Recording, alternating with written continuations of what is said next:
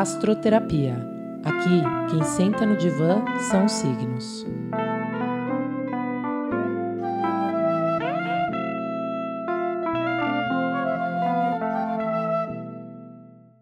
Bem-vindos e bem-vindas ao programa Astroterapia. Eu sou Amanda Sérvulo, da Sacerdotisa Alquimia, e este é o podcast diário da Sacerdotisa.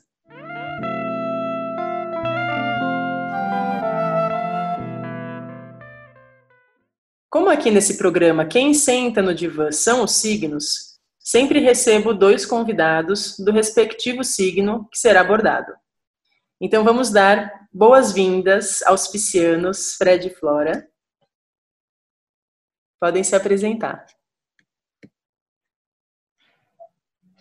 Olá, gente. Sejam todos muito bem-vindos. Gratidão, Amanda, pelo convite. Eu sou a Flora sou alquimista vocal, nascida no dia 24 de fevereiro de 1995. É um prazer enorme estar aqui. Bem-vinda, Flora. Olá, sou Fred, também me chamo Narendra, nasci no dia 21 de fevereiro de 1977. Um, sou artista, terapeuta, pai de um garoto de quatro anos hoje. E de uma menininha que está no quinto mês de gestação, o Benjamin e a Amora. E estou contente de estar aqui nesse dia, agradecendo aí Amanda, Flora, todo mundo que está aí ouvindo. Vamos nesta nave. Bem-vindo, Fred. Agradeço vocês dois por estarem aqui e bora subir na nave. Vamos lá, vamos começar. Bom, chegamos no último signo do zodíaco. Então, é o fim dessa jornada circular é o fim da jornada da vida. E quem acompanhou a astroterapia, que o programa desde o início, desde Ares, com certeza notou a principal analogia que eu faço com as fases da vida. Então, bora dar uma retrospectiva assim resumida. Vou trazer essa retrospectiva já que é o último programa. Nascemos em Ares, o fogo da iniciação, o fogo que atravessamos quando nascemos, na sequência, né? Então, é aquele momento, chega ao mundo, quem sou eu neste mundo? Signos de fogo que falam sobre identidade. Na sequência, chega o touro, a minha relação com a matéria, com o meu corpo, coloco o pé na boca, coloco a mão na boca, o que é meu, o que é seu, a diferenciação, a questão de receber os valores da família, meu primeiro contato mesmo com a terra. Chegando em gêmeos, começo a andar, começo a falar, começo a olhar para o meu arredor, para o que estava além de muito meu no anterior, eu olho para o que é o coletivo e o que está aqui nesse movimento. Ando, falo, me comunico, começo até talvez para a escola. Chegando na base, sedimentando toda essa experiência em câncer da família, das minhas memórias, da minha infância, das minhas emoções que começam a agir e reagir. Partindo então para Leão já como um adolescente, pronto para mostrar quem eu sou. Já passei por todos os elementos, volto para o fogo, pronto para mostrar. Eu sou assim, mesmo que eu não saiba muito de mim. Partindo então para Virgem, um momento em que eu já consigo me cuidar. Volto para a Terra, já trabalho, como eu cuido do meu dia a dia, a minha higiene, a minha alimentação, eu preciso me nutrir, eu preciso pagar as contas, eu preciso trabalhar, eu preciso estar aqui ancorado nessa realidade. E aí, eis que chega um marco, Libra, que é o primeiro signo social. Beleza, cresci aqui, me formei como um eu, mas tem a sociedade. A vida não sou só eu, não. Tem o outro. Libra é esse impacto com o outro e com os outros, e eu até me perco nesse processo de individuação ao me espelhar. É um momento de muito espelhamento, de reconsideração da sociedade, dos valores dos outros, não só os meus. Eis que então eu penso, ok, estou eu aqui na sociedade, trabalhando, família ou não, amigos, o que for, tô já num eu social, individual e social atuante. Poderia só ficar aqui, mas esse chega escorpião, uma água profunda que te convida a uma morte simbólica lá no reino de Hades, com Plutão te convocando para que mate esse ego o qual você penosamente ou prazerosamente construiu. Então, é o momento de lidar com todos os tabus da morte, da sexualidade, do inconsciente, aquele reconhecimento de que o mundo e eu sou muito além de tudo aquilo que eu tinha construído até então. Quando eu passo por essa prova de, mar, de, de morte, né, esse momento que é iniciático do meu eu, eu saio dele e encontro Sagitário. É um novo momento de eu me afirmar, mas eu me afirmo quanto um ser social. E o que eu vim fazer aqui? E depois dessa morte que me sucumbiu e que as águas me inundaram em escorpião, eu estou pronto e pronto para uma reflexão de mas o que eu vim fazer aqui então? Eu estou mais profundo e eu estou nesse lugar filosófico, questionador, religioso, e me jogo nessa busca, tirando as flechas em diversas, em diversas direções e, e indo atrás. Chego no topo do céu, chego em Capricórnio. Então eu já sei o que eu vou fazer. E eu vou fincar aqui o meu cajado e vou fazer o que é necessário. É terra e é um terra cardinal que veio para fazer. É onde eu encontro a voz do meu coração e a minha vocação, o que eu preciso realizar aqui. E eu sei muito bem como realizar. Saindo dele, volto novamente para uma questão que é social. Depois de eu me afirmar e afirmar meu caminho, eu reencontro novamente com pensamentos que são do coletivo e da humanidade. É preciso não servir só ao meu propósito, mas a um coletivo, e Aquário chega e sou sucumbido nas estruturas com Urano querendo quebrar tudo, é como um movimento já que antecipa a morte, que vem e quebra e me tira da minha zona de conforto e questiona e é desconfortável, mas é porque eu estou sendo jogada novamente no movimento de morte e morte real, que é onde chegamos aqui agora. Peixes. Que é o fim dessa jornada. Então eu estou velho já, eu estou velha e eu estou me despedindo dessa super jornada que eu passei aqui na Terra eu tô velhinho, tô um pouco sem energia já. E aí, enfim, tô nesse fim, e esse fim, que é um recomeço também, que a gente vai abordar hoje aqui. Então, em resumo, toda essa jornada é um caminho da individuação, uma construção de um estruturado ego e a busca infindável da conexão com a alma e com o self, com a voz desse nosso coração, com a nossa vocação, marcam essa jornada que a gente revisitou e que chega ao fim da sua estrada terrena em peixes. Então, peixes, espera aí, fala sobre um possível fim. Um desapego do terreno. A vida acabou. E na sequência é o quê? Né? O que, que vem depois da morte? Eu vou morrer, meu corpo morre, minha alma morre, o que, que é alma, o que, que é espírito, peraí, transcendência, a vida após a morte, para onde eu vou? Energia, consciência, céu, paraíso, tantas possibilidades. Começam aqui os grilos de peixes. E esses grilos podem ser barulhentos ou silenciosos. Então, minha cara Flore, meu caro Fred, vamos lá. Esses temas, esse tema aqui, traz reflexão e busca para vocês né, sobre o que vem então depois, o que é então a vida, o que é então a morte, né? E se sim, eu quero que vocês me contem a lembrança e a memória mais nítida que vocês têm de quando se questionaram do pós-vida na Terra, ou até filosoficamente da vida aqui na Terra, né? Que brincadeira é essa? Podem falar.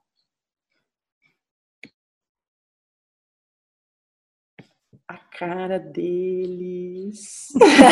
Começa assim? Já começa assim, Amanda. Vocês começam Adorei. com o fim, né? Vai fazer o quê? Adorei. Olha, é... de alguma forma eu intuí que ia começar assim, né? De alguma forma eu pensei sobre isso ontem. Dentro da minha história de vida, que é aí bem específico da Flora, essa, esse estímulo, né, de descobrir mais a respeito da existência, da vida e tal, é uma coisa que vem de berço. Eu fui criada assim para isso, né? Meus pais me estimularam, são pessoas muito conectadas à espiritualidade. Então eu sinto que a minha vida é um, um desabrochar disso desde o início, que vai ganhando cada vez mais sentido. Esses grilos, né, que você falou, no meu caso, são bem barulhentos, então o meu caminho é a música, é o canto, né? Então a forma que eu encontro de lidar com essas questões é realmente cantando, expressando, compondo. Mas é, tem alguns momentos chave assim na minha vida que eu acho que eles têm a ver com essa interação social. Quando existe um, um, um momento onde, por exemplo, vestibular, o que, que você vai fazer da sua vida? Ou, tá, e agora? Né? Não foi bem isso, você vai criar um novo caminho profissional. Como isso acontece? Sempre que existe um tema que me conecta à sociedade ou ao outro, isso invoca em mim essa necessidade de refletir sobre tudo, sobre toda essa jornada, né? Como isso é uma constante, então eu sou uma pessoa naturalmente muito reflexiva. Eu sempre estou pensando sobre isso. Eu sempre estou é, atualizando, regenerando a percepção que eu tenho a respeito da vida. E cada encontro, né, mobiliza essa síntese, né, essa possibilidade de olhar de novo, né, de reestruturar e criar uma nova, um novo sentido para aquilo que a minha alma demanda no momento.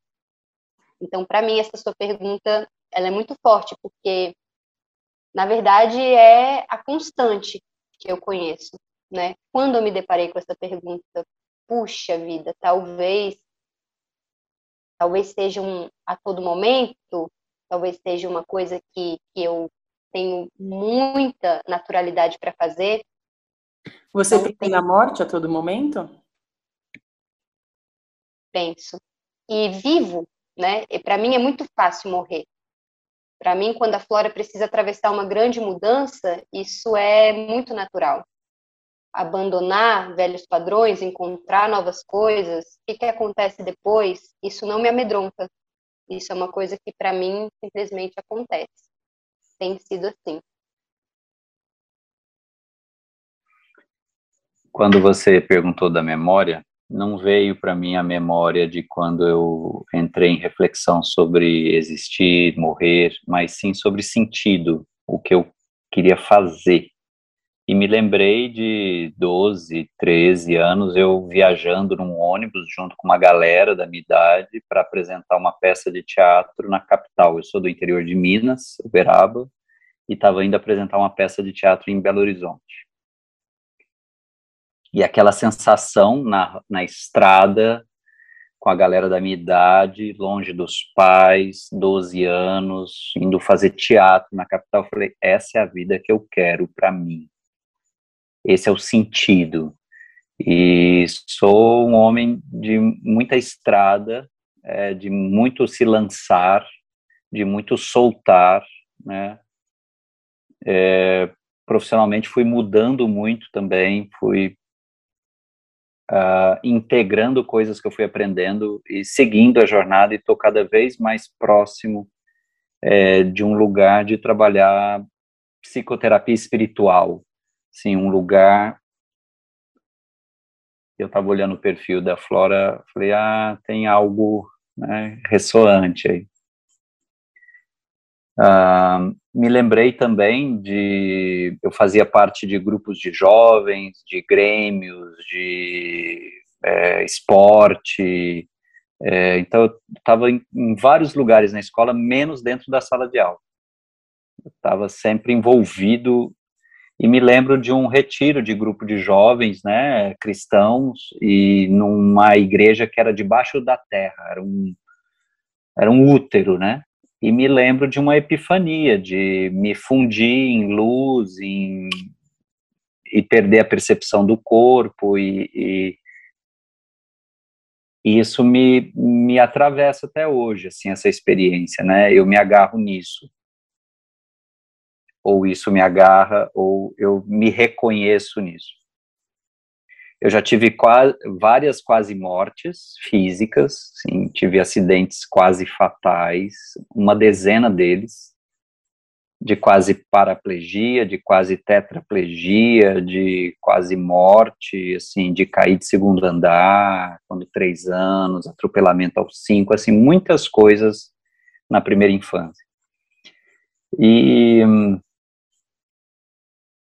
e é uma coisa que eu convivo, sabe? É, a, a impressão que eu tenho é que é muito arriscado viver.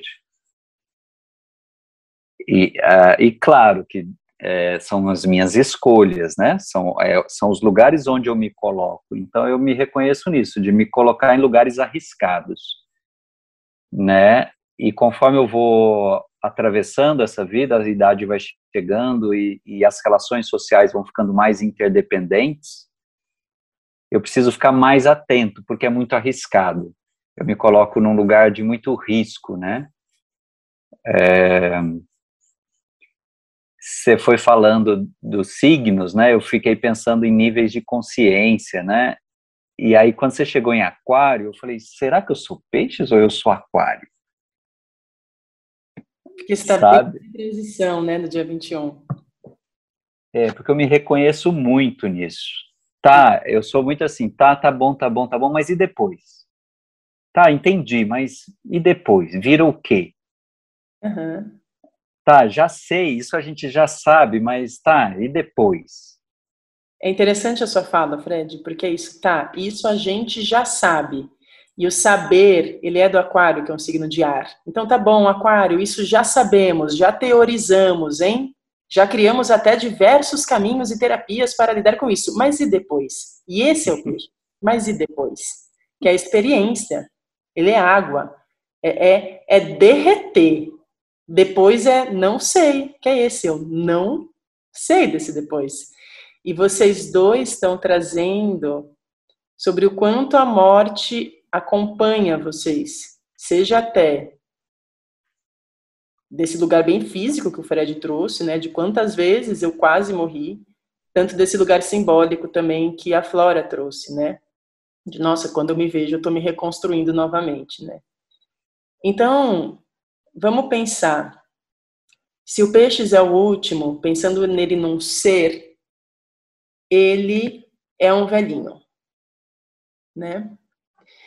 Então, vamos pensar num velhinho. Quando a gente envelhece, quando a gente chegar nesse momento de chegar lá numa idade mais avançada, a gente vai ter que lidar com o fato de que a gente vai morrer. Claro, a gente pode passar a vida inteira lidando com esse fato, que a gente pode morrer a qualquer momento. Mas na avançada idade é inevitável. Vai ser todo mundo vai pensar, tá chegando. Tá chegando. E aí, né? Então vamos pensar nesses senhores e senhoras é, mais cansados corporalmente, né? Um corpo que já viveu, então tem menos esse movimento físico e energia, são mais estão mais introspectivos mentalmente, né? Tá um momento de fechar, né? Começa um movimento de se fechar para o mundo lá de fora e habitar o mundo mais interior. E os próprios sentidos nos mostram isso, né? Então, é, a audição fica pior, a visão fica pior, o olfato, todos os sentidos começam a se perder e os sentidos é esse nosso contato com o mundo exterior. Então ficam mais debilitados. Então é como nós velhinhos, a gente está se desconectando aqui desse mundão que nos acolheu durante toda a nossa jornada e mergulhando cada vez mais para dentro, né, para esse intramundo. E a relação com a matéria, então, já está num outro lugar e numa outra importância, porque é isso, eu vou morrer, cara, eu, tô, eu vou morrer daqui a pouco. Não importa. Ó, pega esses livros aqui, minha filha. Essa casa aqui já vou deixar no seu nome. Essas roupas ali já doa. Começa um uma onda de um desapego da matéria, porque eu tô indo e isso não vai comigo. Não vai. E aí isso traz um aspecto bem conhecido associado ao peixes da solidariedade, do desapego à matéria, porque esse é o movimento da morte. Para morrer você vai ter que vai ficar.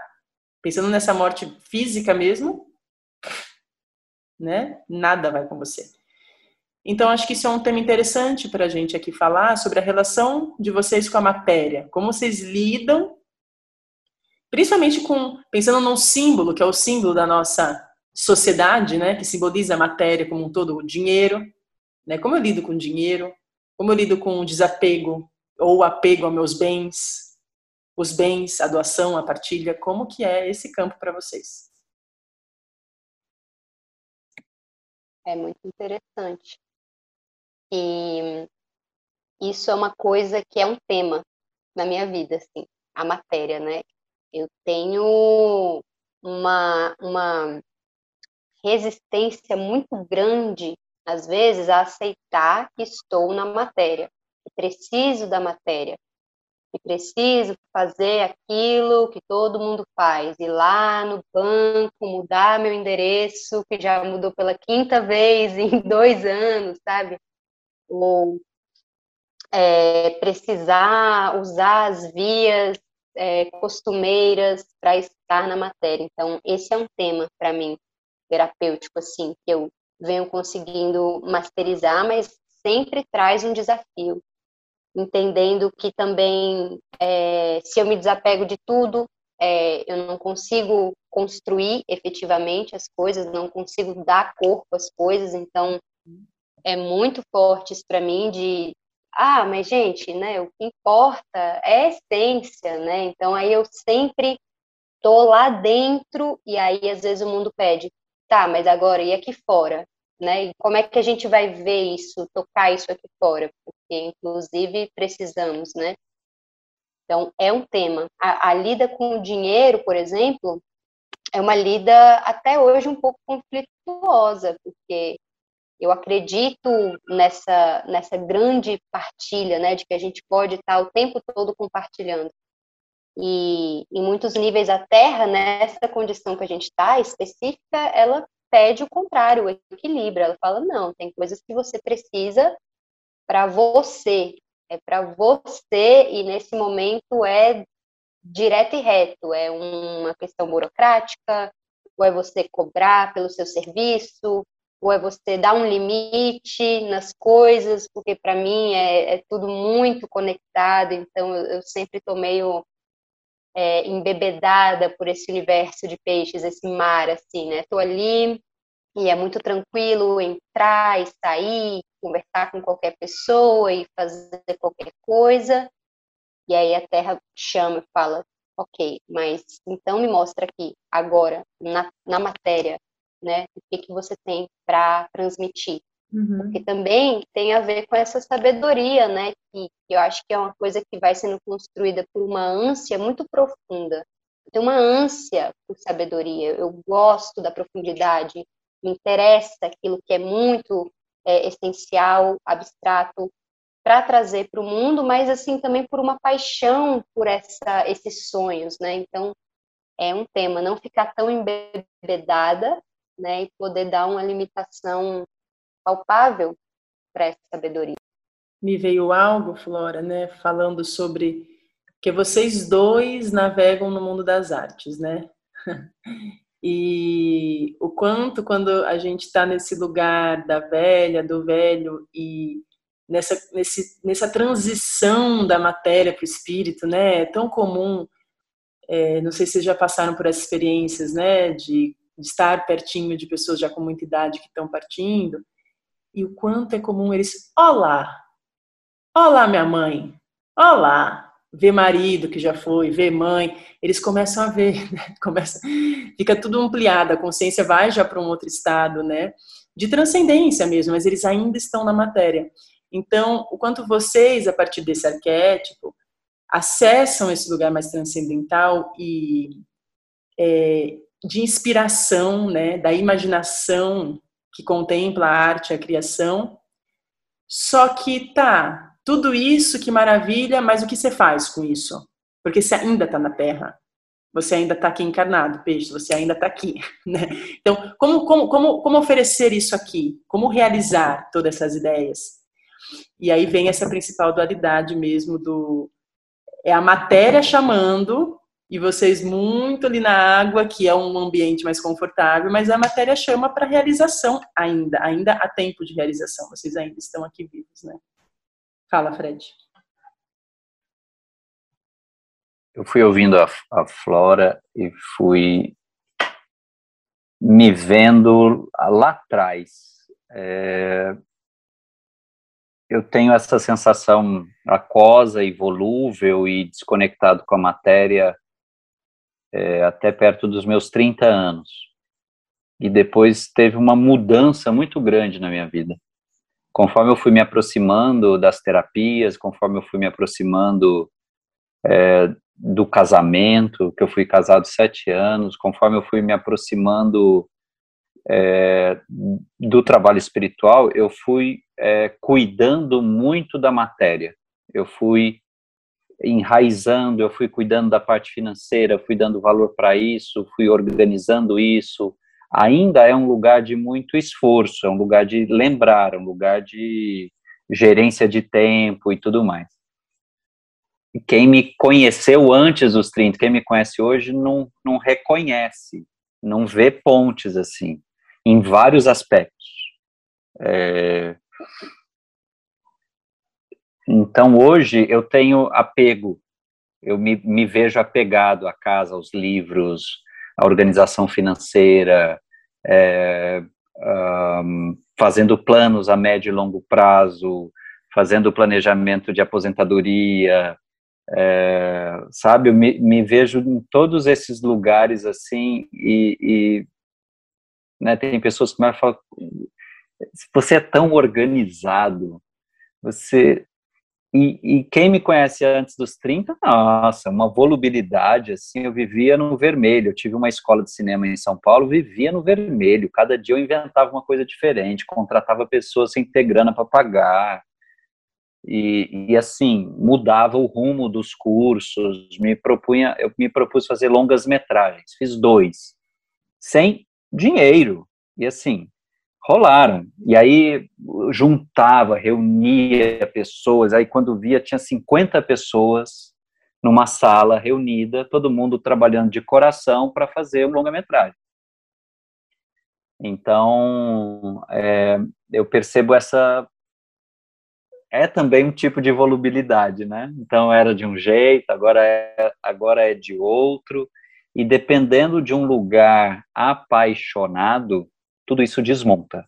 Sempre que eu me apaixono, sempre que eu me ligo apaixonadamente a alguém, isso toma a frente da minha vida e, e tudo mais fica em segundo plano. Eu preciso, assim, me reunir comigo e falar: bicho, você tem filho, você tem uma clínica, um trabalho, uma, um financiamento a pagar, vamos lá, presta atenção. E aí eu falo: tá bom, mas é todo dia que eu tenho que fazer isso, porque naturalmente eu entro nesse mar de emoções e de entrega e de fusão, né? É, voltando à pergunta anterior, né? Quando é que você é, se questionou sobre o sentido da vida e tudo mais? Eu, eu me lembro de sete, entre sete e nove anos, querendo me fundir aos outros. Hum inclusive me fundir sexualmente. Me lembro dela. Fred. Desculpa? E a paixão é isso, né? Quando você vê, você tá fundido e às vezes. fundido. ao outro. Ei, fudeu mesmo. Mas então, eu me lembro desse desejo de fusão, sabe? E, e era muito angustiante, porque eu era um, um jo muito jovem, era uma criança, com uma puberdade precoce, e querendo me fundir. Então era muito angustiante, muito angustiante. Mas isso faz parte da minha vida, assim, esse desejo de me fundir, de me envolver, de me conectar, de me misturar, né? Bom, já fui para outro. Quer falar alguma coisa, Flor? Porque eu vi você, tipo, quando ele falou da paixão, você falou, ai, e ela fez uma cara de me perco nesse lugar também. É, essa questão da fusão é uma questão é, incontrolável. Eu, eu, sinto assim, eu estava pensando sobre isso esses dias. É, o pisciano ele não, ele não tem vontade, a vontade tem o pisciano. né? A gente está muito assim entregue ao universo. Então, as coisas vêm através de nós com muita facilidade. Então, os sonhos, isso que o Fred estava falando de fiz um monte de coisas sem dinheiro, mas eu fiz e estava todo mundo lá trabalhando com o coração. Isso é muito lindo, porque é isso que move a gente. Acaba sendo isso, né? Então, até esse aspecto da, da surpresa, né, que muita gente diria que é sorte, né, que acontece assim, às vezes coisas na minha vida acontecem e não tem uma explicação linear mesmo, lógica. Não existe uma forma de explicar para os outros o que de fato aconteceu, porque vem realmente de um de um outro espaço. E aí a paixão, ela é assim a é o motor para mim, né? Se eu não estou apaixonada, a coisa começa a desandar também, seja pelo projeto, pela pessoa, pela amizade. Se acontece alguma coisa que quebra aquele encanto, se torna também uma questão para mim. E, e do outro lado, né, quando me apaixono muito forte, aquilo ali me, me toma completamente. Precisa também sentar ali no cantinho, bora lá, Flora, respira, né? Vamos, tem coisas aí acontecendo, vai com calma, porque realmente é quando fala ao coração é, é difícil resistir, é muito difícil, é uma coisa assim avassaladora. Me reconheço na vontade de me ter, né? E por mais que eu me organize, agora está começando a ficar um pouco mais fácil nessa idade, mas por mais que eu me, me organize e, e coloque prioridades, a mudança só vem quando começou a dar ruim aquilo que é, a paixão, né, às vezes traz. Dar ruim é no sentido de bagunçar, desorganizar, misturar, desmontar, né, provocar. Então, eu me reconheço nisso, né? A vontade me tem. É muito lindo ouvir vocês falarem sobre sobre essa enxurrada da água, né? Porque eu fico pensando no peixes sendo o último signo, água mutável. É, a água já é de uma mutabilidade, né? A água assume tantas formas e temperaturas e espaços, né? É mar, é cachoeira, e é gelo, e é vapor, e é chuva, e é quente, e é fria, e é gelo, enfim. E ainda mutável, a qualidade dessa água ser mutável. Então, é, é primeiro que contempla todas as águas e eu vejo todas porque o ser mutável é isso, eu, ele está completamente aberto a todas as infinitas possibilidades, né? De todas as emoções e vai se per permitindo também navegar em todas as direções. Eles têm essa abertura de se quando vem e é o que o Fred falou, desintegra, desorganiza, porque qual é o sentido que essa água está indo? Peraí. E e aí eu penso no símbolo do desenho que representa o peixes, né, que são dois peixes. E um nadando para um lado e outro nadando para o outro lado. Um está para o lado esquerdo, o outro está para o lado direito. Então a dualidade é algo bem marcante para esse signo, assim como é algo marcante da existência. E se é um signo que está questionando toda a existência por ser o último, é esse sábio, né, que está revendo tudo. E eu quero deixar algo claro: é esse sábio, aí todo mundo vai achar, então os piscianos são todos sábios. Não é todo velhinho que é um sábio, tá? Tem velhinho que é ranzinza, que acha que a vida foi uma droga, é uma brincadeira de mau gosto. E não está feliz, e ai, o quanto eu aprendi, eu sou um ancião sábio. Então, já vamos vendo sempre essa questão da dualidade é importante em todos os signos. E esse signo, principalmente, traz essa reflexão e é importante a gente mostrar esses dois caminhos do peixes também. Fala, fala. É, tem a questão da integração, né, Amanda? Porque tem os dois lados. Então, se vai um para um lado, outro para o outro, na verdade, tu vai ficar fundido e fudido, como a gente falou aqui, né?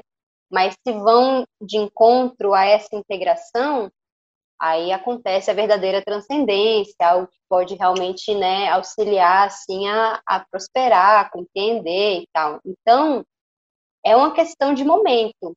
Eu acredito que todo pisciano é, foi lá na lama e já foi lá no céu. Isso é, não faz da gente uma pessoa iluminada e diferenciada. Isso faz da gente uma pessoa que tem a possibilidade de acessar esses estados com muita facilidade. Eu estava ouvindo vocês falando e eu pensei sobre aquela frase, né? Eu sou o outro você. Para o pisciano, isso é muito óbvio, isso é muito natural, né? Eu olhar para outra pessoa e me reconhecer nela, mesmo sem ter vivido o que ela viveu, conseguir sentir até às vezes o que ela sente, é muito natural. E aí o problema entra, quando a gente perde a consciência disso, né? Assim, de alguma maneira é, é, vive aquilo automaticamente. Então, ter essa consciência e conseguir integrar as coisas e dentro da vida que a Terra pede, né? Que a gente volta para essa questão, saber também delimitar para que você não viva a vida do outro ou através do outro, né? E abra mão da sua sensibilidade também, porque aí começa a ficar é, pesado, né? Uma existência já é bastante. Sim. E, e, exatamente, vamos falar dessa integração então agora e talvez até ampliar ela para além do individual. Mas outra coisa que eu sinto de falar também é sobre essa questão aquática das emoções, né? O quanto as emoções é uma experiência humana, não é uma experiência do espírito, né? É uma experiência do corpo, né? Todas essas reações que a gente sente, hormonais e e que transcendem, né? Eu vejo essa última água como uma dica de humanos, as suas emoções podem te levar à transcendência, não as negue, né?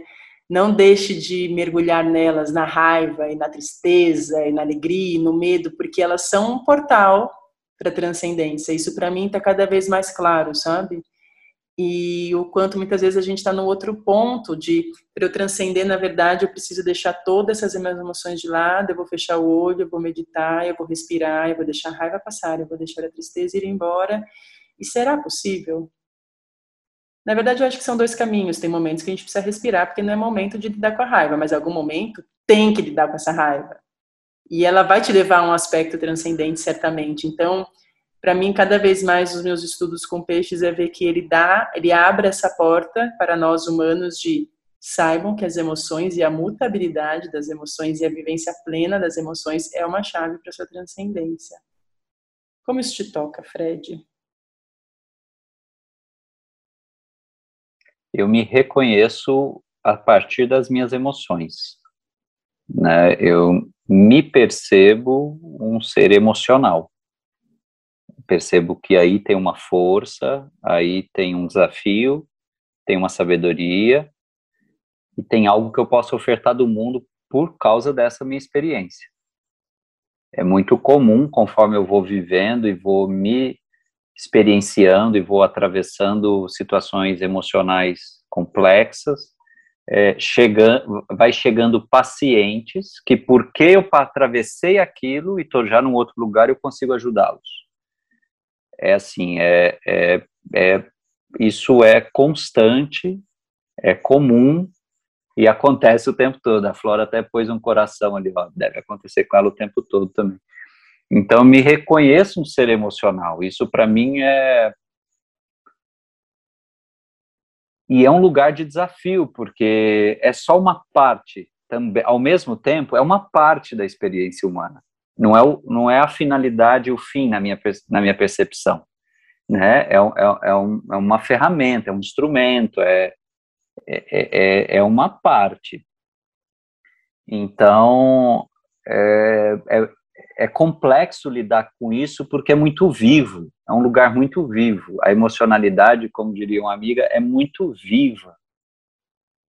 E ela traz muitos desafios e oferta muitos tesouros. Né? É incrível. Você estava falando da agressividade, né? é funda a agressividade para mim é, é, é, essencial, é o que me tira de dentro, que me egressa, né? Que me leva para fora. E por conta de outros fatores, né, eu entendi muita, muito na minha vida a agressividade como violência. E aí eu entrei numa fase de é, reprimir a agressividade. E sempre que eu reprimo a agressividade, porque conectava isso com violência, eu entrava em estados, é, vou chamar de deprimidos, muito ingressos. E hoje eu reconheço a agressividade separada da violência e, meu, é uma, uma ferramenta para mim, assim, de vida, assim, de é, dar passos que aparentemente eram maiores que a perna, mas o que é o corpo? né? O passo é, é, é, maior que a perna, mas o que é a perna? O, importante é o passo, não é a perna, não é o tamanho da perna. Então, e, inclusive, isso é, é uma discussão bem filosófica no campo da terapia haitiana, que é muito estrutural, né, de muita estruturação e de muito cabimento, de fazer as coisas caberem na existência encarnada, né? E, e eu tô sempre nesse lugar, né? Tá, a perna tem um tamanho, mas o importante é o passo. Então, tá, tem sido, né? E eu tô neste momento da vida de dissociação, de agressividade e violência, e está sendo uma experiência muito linda, assim. Muito lindo que você falou mesmo. Estou é...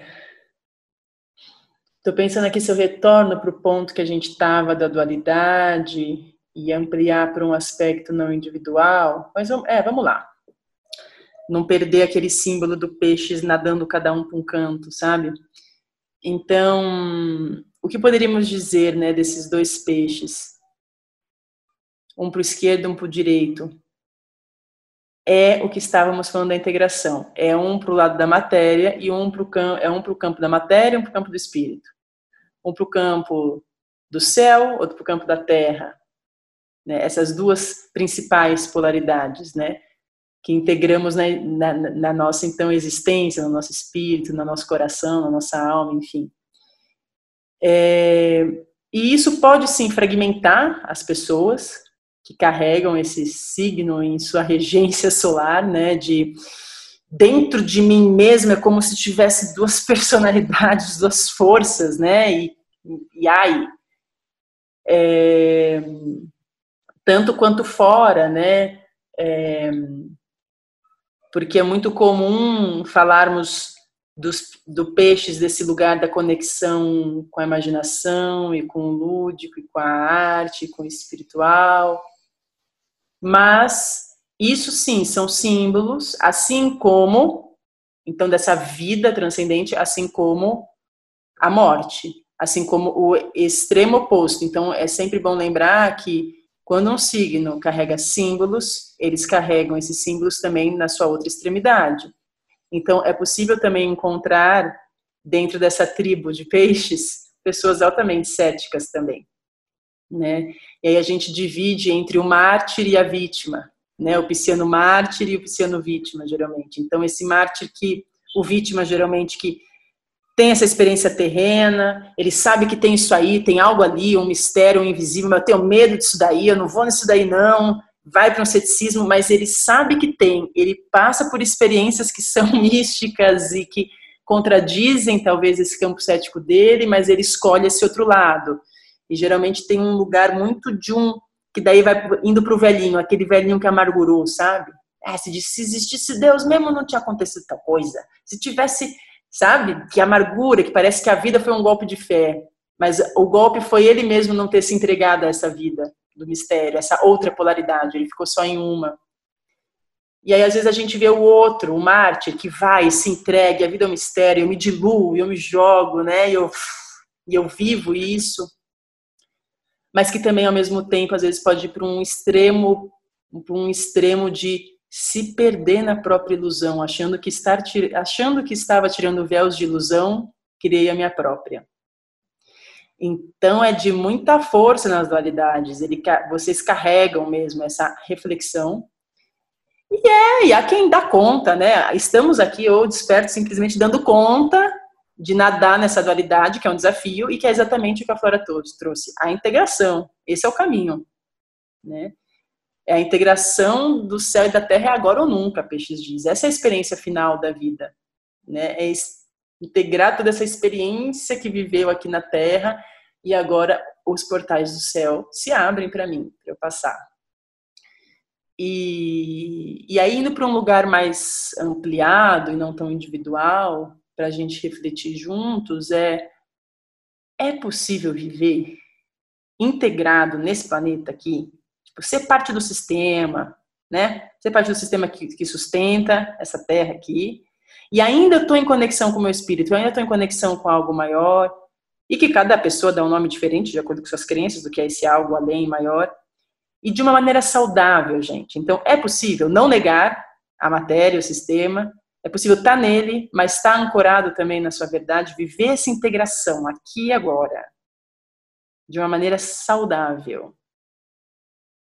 É possível. Como é? Fala, Fred. Ele apontou para Flora ou você apontou para falar? Apontou para Flora? Fala, Flora.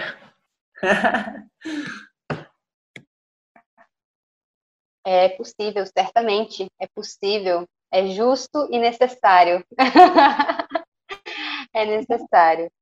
É, essa questão né, da, da lida com, com esses extremos, né, e que, na verdade, a partir de um determinado momento na nossa vida, deixam de ser extremos que se opõem, né, e transformam numa, em extremos que se complementam, que se ajudam, que se integram, eu acho que essa é a grande lição assim que Peixes pode trazer uma vez que tenha aprendido, né? Como o Fred falou, eu vou ajudar o outro porque eu atravessei o processo, não porque eu ouvi falar. Então, tem que vivenciar isso, atravessar isso cada dia de uma vez para poder transparecer ao outro. E aí o, o pisciano que talvez esteja no ceticismo é uma forma de se proteger, né? E aí sobe para a cabeça, né? O peixe tem essa conexão com a cabeça, né? Nada para frente, então ele fica muito ali no não, não, não, vambora, vambora, isso aí é distração, vambora, vambora, porque não, isso não existe, isso não dá certo, porque as emoções elas são realmente uma uma carga, né, que a gente atravessa, sustenta, permeia, enfim, transcende ou não no corpo, né, no corpo, voltando para o corpo e associar a matéria ao espírito, né, chegar nesse, nesse lugar, viver esse lugar, para mim, não só é possível, como é o grande objetivo da minha pessoa, assim, da minha existência.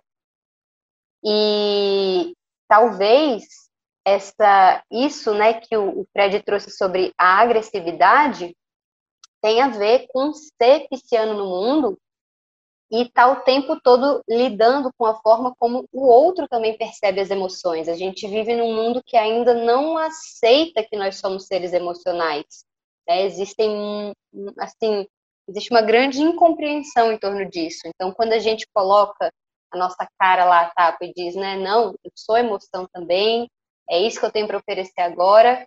Então, aí a forma como o outro lida com as próprias emoções pode é, travar essa compreensão, né? Pode gerar uma, uma repulsa, uma, uma tentativa de proteção também, de separação. E aí, lidando com isso dentro da gente, essa conexão entre o que a gente está vivendo agora na matéria, eu e o outro, a sociedade, com aquilo que a gente recebe espiritualmente, né? Que, para mim, evidentemente traz uma missão, né, para cada um de nós, é a grande é a grande síntese é o que, se o, o, o peixe consegue fazer isso, se ele consegue sentir, vivenciar isso, então aí ele pode trazer também para o mundo, né, essa contribuição.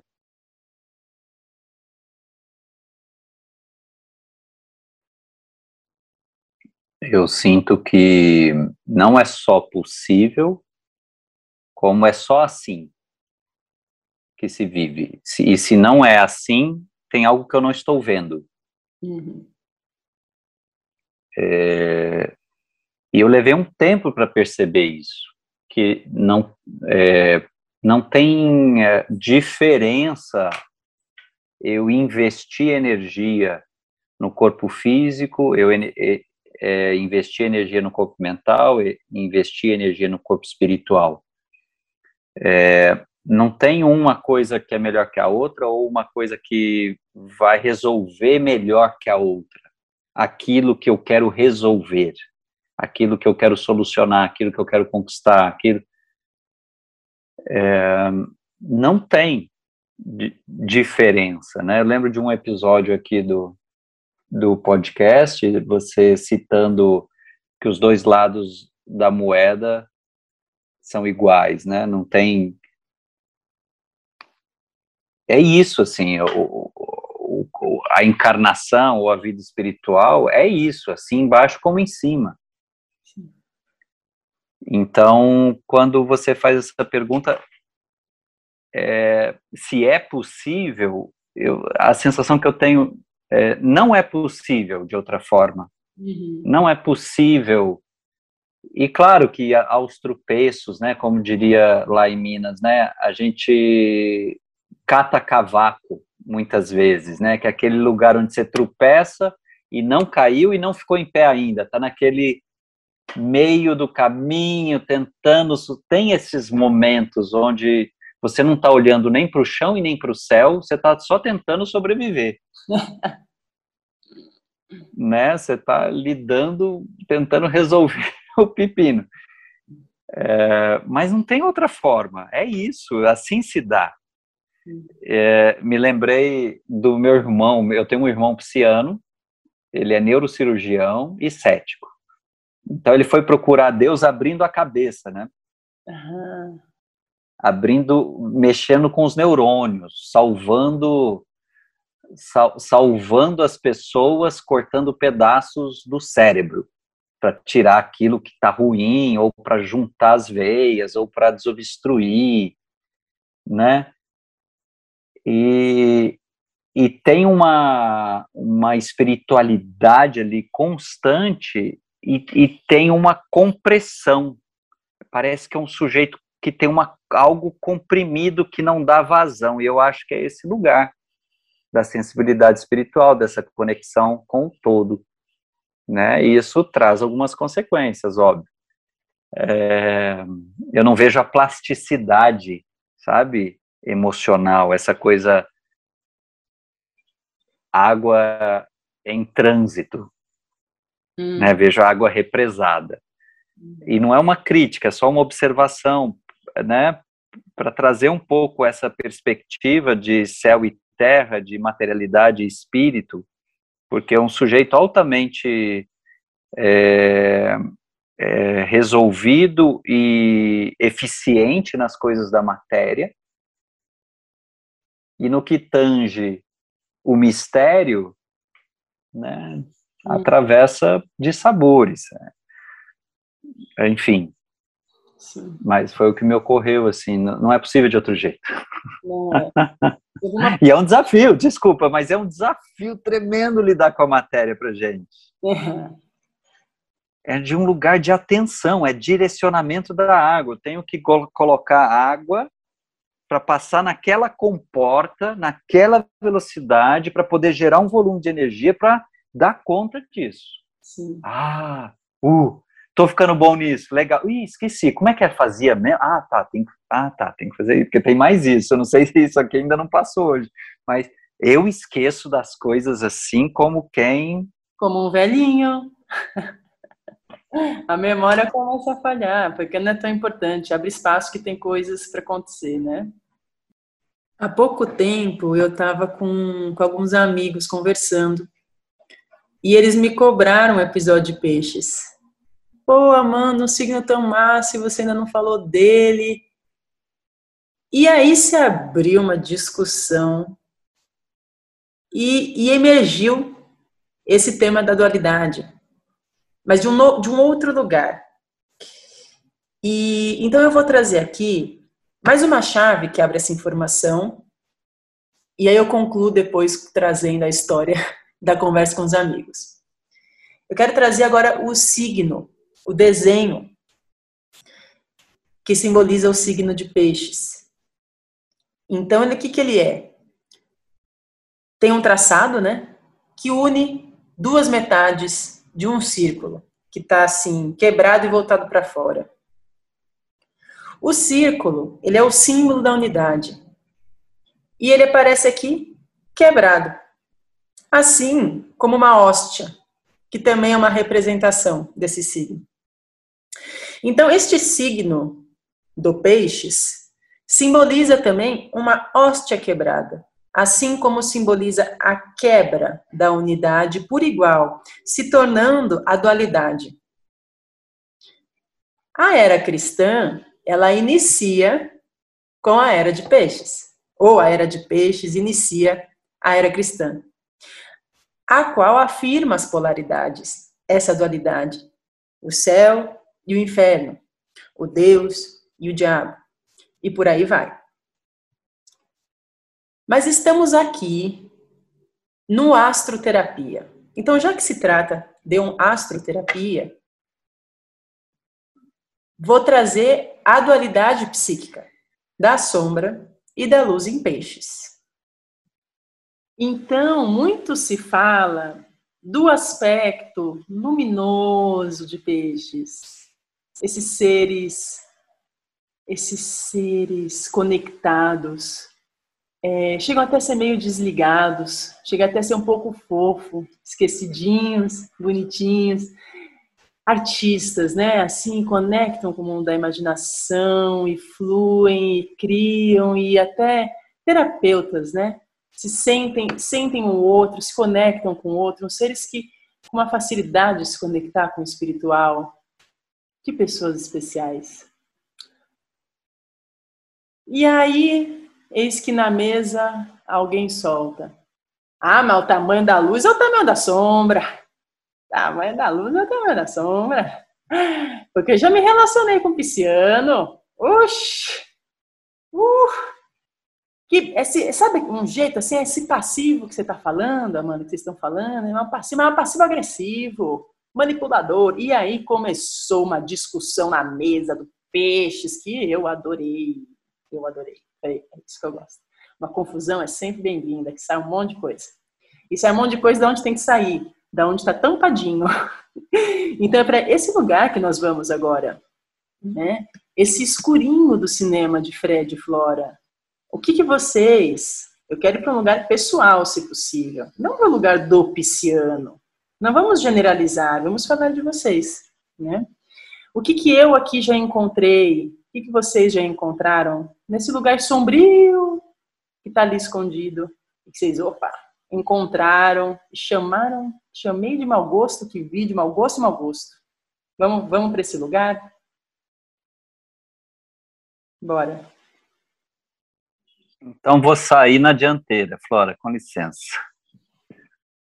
A Amanda foi falando aí esse tom zombeteiro, né? E foi por isso que por isso que os dragões saíram da toca. Ah, luminoso, fofinho. Aí já vem na, o, a zombeteira, né? e eu já comecei a. A minha sombra já começou aqui, né? É, e aí, como ela falou, né, que teve numa mesa de discussão e ela conhece a minha ex-mulher, eu falei, gente, já pensou se minha, minha ex-mulher estava nessa mesa de discussão? Eu vou ter que falar a verdade aqui, né? é, eu sinto que essa é a primeira coisa que eu vejo na sombra de peixes, que é um lugar um pouco vingativo. É a minha sombra, né, que eu percebo, e que não sei se é só de peixes, e óbvio que tem muitas coisas que influenciam, né? Mas essa vontade de dar o troco. Não, não fala assim de mim, não, não, não eu vou te devolver. Uhum. Você quer ver como eu sei te olhar também? Olha só, essa é minha sombra, tome a tua, pá! Né? Direto e reto, sem pestanejar. Quando vi, já foi. E, e como tem sempre um lugar de fusão, penetração, né, assim, é, e acolhimento, né, sentir o outro dentro e me sentir dentro do outro, e essa emocionalidade, né, presente, normalmente é, isso vem com intensidade, essas reatividades vêm com intensidade, e como tem sensibilidade, como tem um olhar profundo, então normalmente às vezes pega no ponto mesmo, enxerga o ponto do outro e vai lá e né, põe o dedinho. Então eu sinto que isso pode ser muito sombrio, né, principalmente nas relações cotidianas, e que cuidado, de uma maneira cuidado e, e bem uh, organizado, é muito saudável no ambiente terapêutico. Uhum. Né? Um, eu percebo também um lugar carente, né?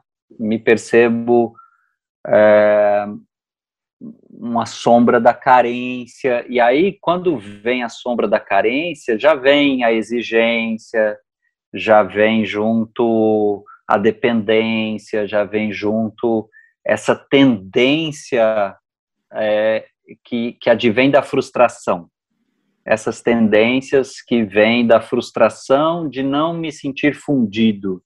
E porque eu não vou me fundir a ninguém. É uma, uma grande de uma ilusão. Né? Tem um nível de fusão que já é, mas essa essa minha expectativa de fusão, ah, né, de ser junto, ser o mesmo, só acontece com, com, com o cosmos, com, com o todo, com Deus, com a deusa, né?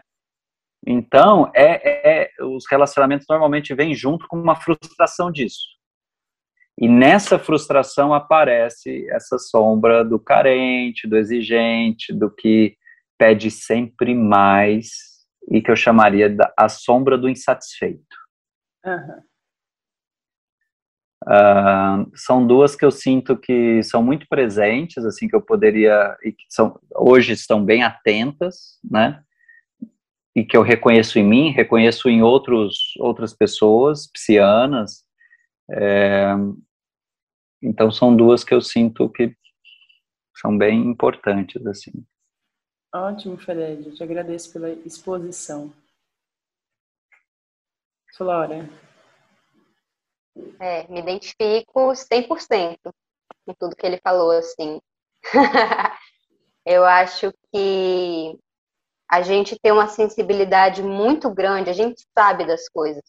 A gente simplesmente sabe, não porque a gente é uau, super sábio, mas porque a gente é muito intuitivo também. Então a gente faz uma leitura muito refinada, enxerga mesmo as pessoas. E aí quando é para magoar, para machucar, para se vingar, né? Eu também tenho essa característica. Eu sei exatamente aonde ir. Eu vou lá naquele lugar e falo: "Ah, é, você vai machucar, então pega aqui, ó. Eu hum. vejo você também, exatamente como ele falou. E essa, essa característica é, excessiva, né? Uma overdose, assim. Às vezes eu estou numa overdose e eu acredito que o outro precisa suportar minha overdose junto comigo, né? Senão você não me ama o suficiente, senão você não, né, não está honrando a minha presença. Eu, eu acabo me sentindo não aceita, você não me aceita como eu sou, quando na verdade as minhas emoções são minha responsabilidade. Então, toda vez que eu jogo isso em cima do outro, eu encaro aí essa sombra da insatisfação que o Fred trouxe também, e dessa pressão, dessa exigência, né? Que é a exigência que eu coloco sobre mim, e aí então eu jogo no outro, né? Nossa, mas você não tá fazendo assim, assim, assim, assim, assim, é uhum. assim que você tem que me aceitar. E a pessoa fala, Flora, Sinto muito, a gente é diferente, né? Então, esse lugar da, do querer se fundir, e aí, de repente, quando o outro está no direito dele de dizer não, não quero, aqui a gente se diferencia, isso pode causar uma, um buraco, né, uma dor muito forte. E aí acaba indo para esse lugar do drama, né, às vezes. Claro que, assim, essencialmente, né, como ele falou tudo isso, já tenho trabalhado muito mas claro que está ali, né? Reconheço, se eu quiser, eu posso com certeza acessar essa sombra com muita facilidade.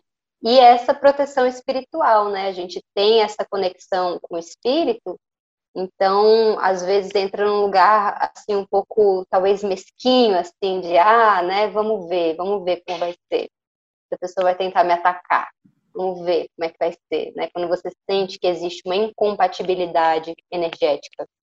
A incompatibilidade causa um estranhamento muito forte para mim, assim, né? Quando eu chego numa roda, encontro uma pessoa e nitidamente aquela pessoa lança uma energia um pouco atravessada, eu já fico achando que tem um problema com aquela pessoa, não é comigo, né? Então tem esse lugar assim meio é, me deixa aqui com a minha, né, a minha super essência.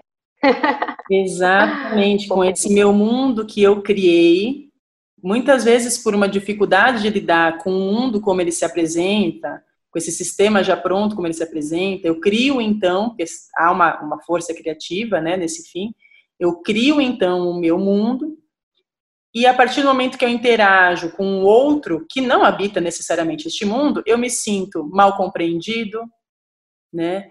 É, eu entro nesse lugar de não me compreendem, o lugar lá da vítima que eu falei, o peixe vítima, né? não me compreendem, e nossa, eu senti a energia dessa pessoa, então ela não, talvez pode ser você mesmo, né? E de já tomar essas verdades é, por conta de toda a sensibilidade que vocês têm, entender que nem sempre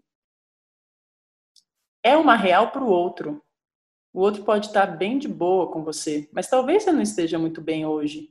E aquele outro ressoou, né? E te mostrou.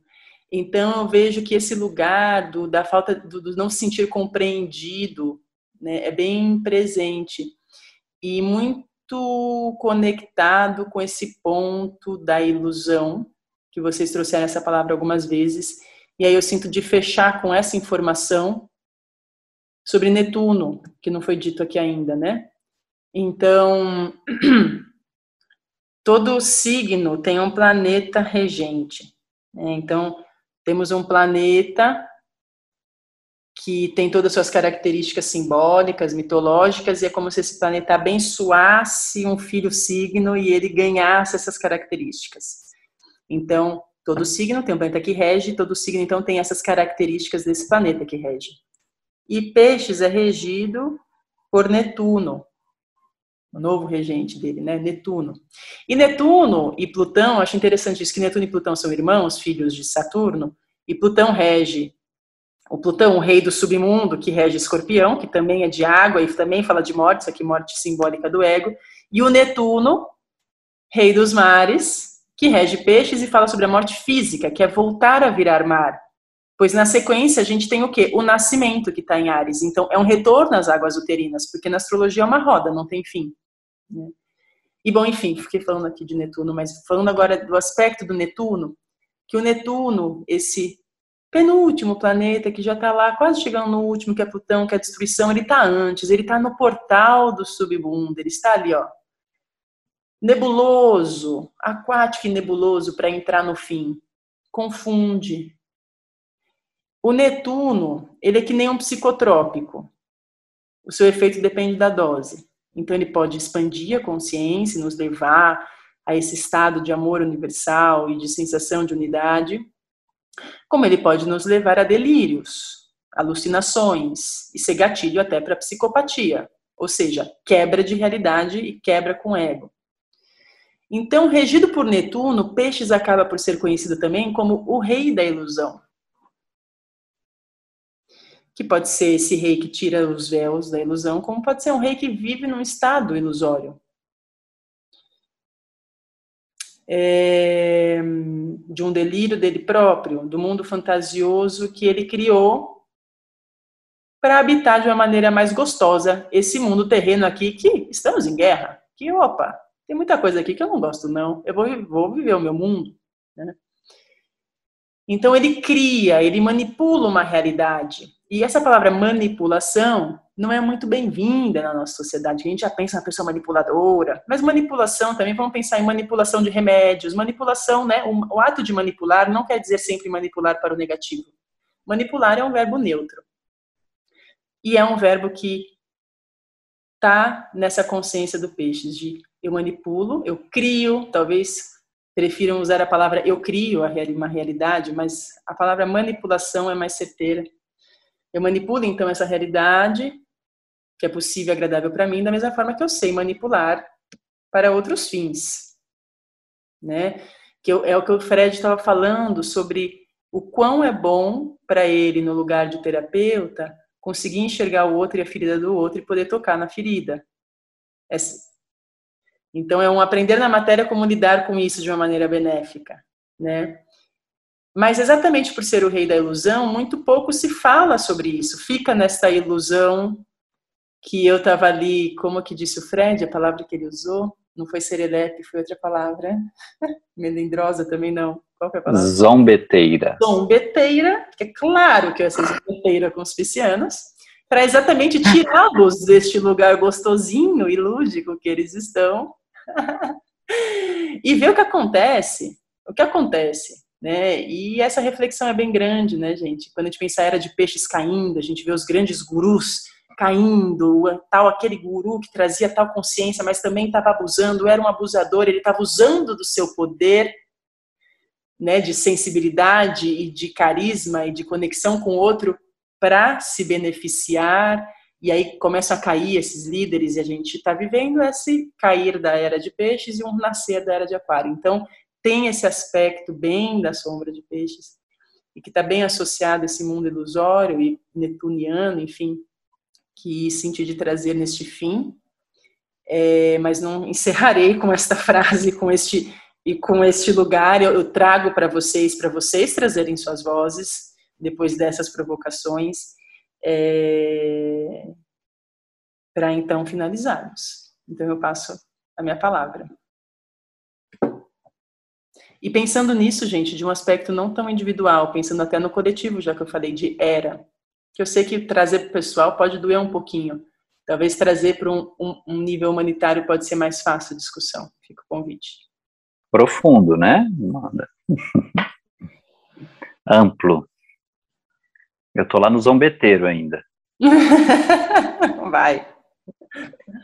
É...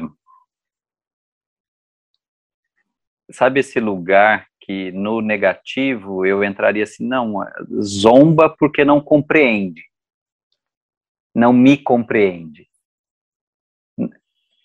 Mas não é isso, né? É...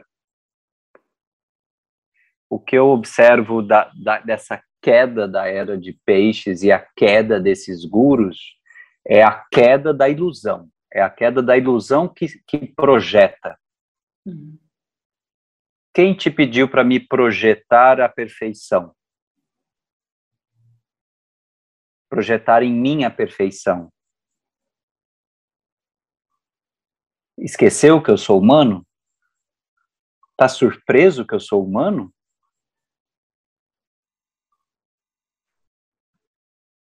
Ah, por isso está me zombando? Porque me idealizou. E, e a sua forma de lidar com a idealização é essa. Então eu vou um pouco nesse lugar assim da queda de peixes, não a queda de a queda da ilus, da própria ilusão, né, que uhum. peixes pode representar. Então, é, esse dia eu até escrevi um poema chamado Elogio à Desilusão. Hum. Porque a, a gente, é, eu me percebo e percebo mu muitas pessoas evitando desiludir-se, né, tentando assegurar-se e, e e faz pouco tempo que eu comecei a olhar para a beleza da desilusão. Então eu sinto que o convite é esse, é da gente se desiludir, né? É, a, a peixes cai para a gente se desiludir. Eu próprio comigo, você com essa ilusão de que é o fim, de que é o topo, de que é, é, tá, sabe? É a luz.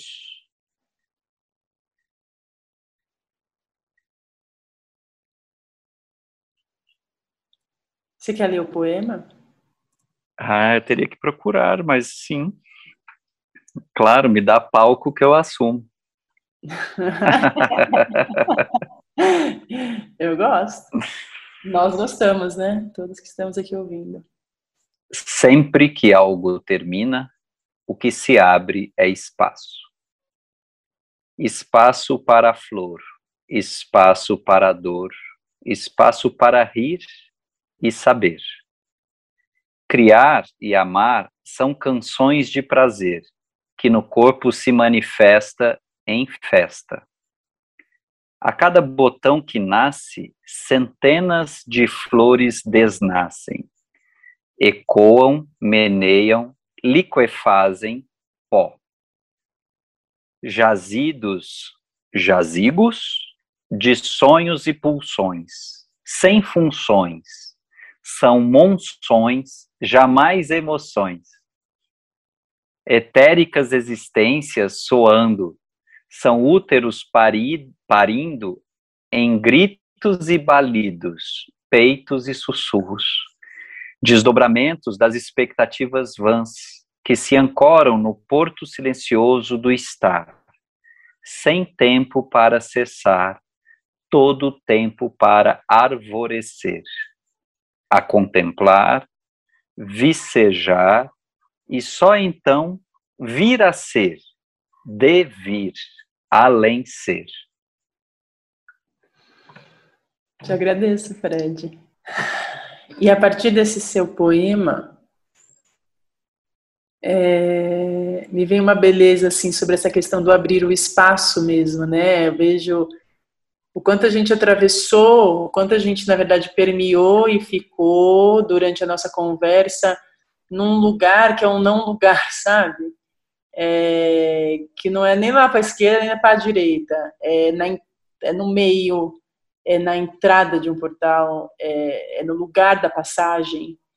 E quando você lê agora e você começou falando abre espaço, é, para mim o encerramento do astroterapia e o encerramento dessa jornada astrológica é um encerramento que abre espaço.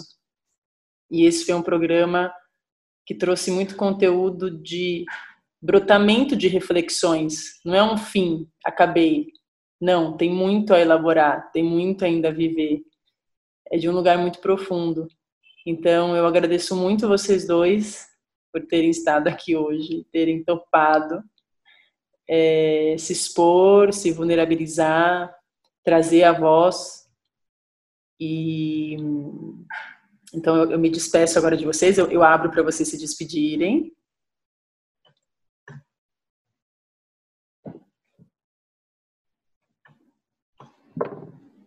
Gratidão profunda, muito, muito amor, muito grata pela oportunidade de olhar né, e acolher o que somos aqui agora. E a mensagem é essa: tudo é possível. É por isso que nada nunca se completa. Te agradeço, Flora. Suminhas as palavras da Flora, profundidade. Sempre que algo termina, o que fica é espaço. Sinto que sincronicamente o poema começa assim a gente termina assim. Uhum. Né? Agradeço, estou tocado, mais repleto, sorridente. Seguimos. Gratidão, Amanda, Flora. Que delícia. Gratidão, Fred. Fred Flora. Então, com essa fala do quando termina, o que resta é o espaço. Eu também me despeço de todos os ouvintes o programa Astroterapia se encerra aqui agora e abre espaço para novos programas, para novas criações, novas reflexões, sejam elas que venham do céu, do cosmos, ou que venham da Terra, ou que venham de dentro de nós, nossos corações. Aqui tem um campo aberto. E vocês que acompanham desde o início, eu abro também esse campo para receber é, sentimentos e orientações e sugestões e desejos, falamos tanto de desejos aqui hoje também, da vontade que nos toma, né? Da vontade que toma vocês de o que eu desejo agora nesse espaço que fica com o encerramento do astroterapia. Então aqui toda a minha gratidão imensa por esse programa que eu comecei faz dois anos, comecei com Ares em 2000 e 20 e encerro com peixes em 2022. Então, até esse espaço-tempo em aberto que ficamos aqui. Eu sou Amanda Sérvulo. Esse é o encerramento do programa Astroterapia dentro do podcast Diário da Sacerdotisa. Até logo.